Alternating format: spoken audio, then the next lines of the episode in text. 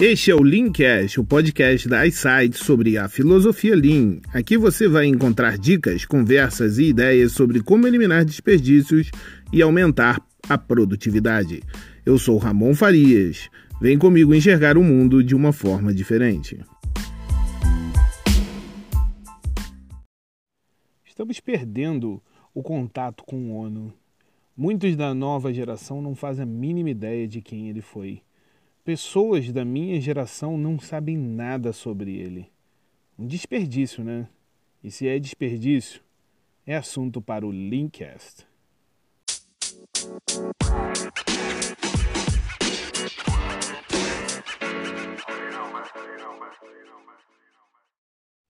Ono tinha um jeito peculiar de pensar.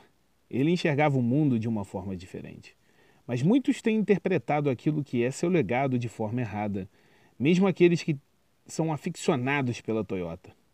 Os detalhes de como o Ono enxergava o mundo ainda permanecem incompreendidos, esquecidos ou simplesmente deixados de lado. Com isso, as pessoas perdem o melhor que está contido no sistema Toyota de produção. A ideia de reduzir desperdícios e aumentar a produtividade às vezes nos cegam, pois o resultado disso tudo é o aumento da lucratividade. E lucra é dinheiro. O dinheiro cega o homem. Mas Ono, em suas obras, deixa bem claro que isso é o fim e não o meio. Nossas práticas de gestão estão muito aquém do que o Ono pregava. Líderes humildes e com foco nas pessoas deixa de ser prática do linha atual. A busca pela produtividade ideal passa a ser a obsessão. Mudar isso não é nada fácil. Ono também enfrentou esta resistência no passado. Quando decidiu pelo just in time, a maioria das empresas, incluindo a Toyota, tinham grandes estoques. Somente foi possível levar adiante esta ideia devido à persistência e os resultados. Manter vivo o legado de Ono representa reconhecer o quão disruptivo ele foi. Ono enxergava o século em que estamos. O TPS nasceu no século XX, mas foi para mudar o século XXI.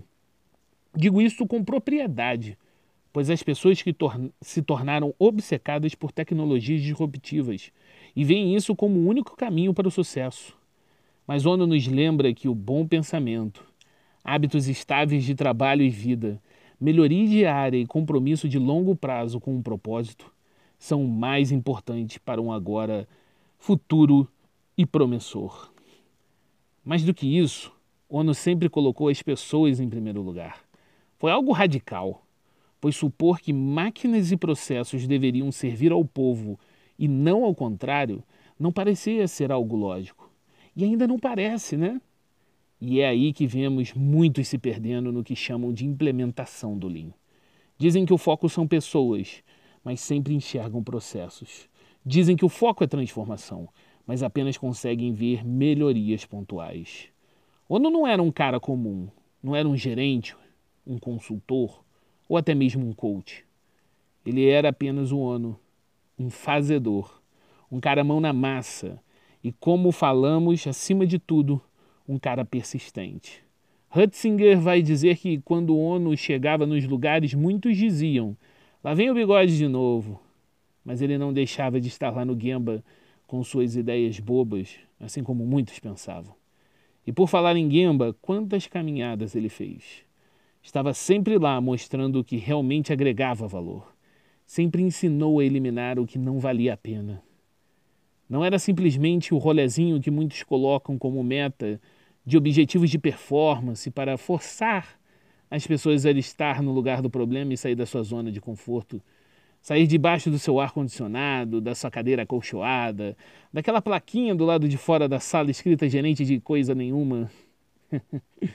Estar no Guiambra para ONU era estar em casa, era se envolver, era apenas ter o poder de ouvir, e ouvir na essência. É importante relembrarmos o legado de ONU, pois sua vivência muito nos ajuda a escrever nosso agora e o nosso futuro.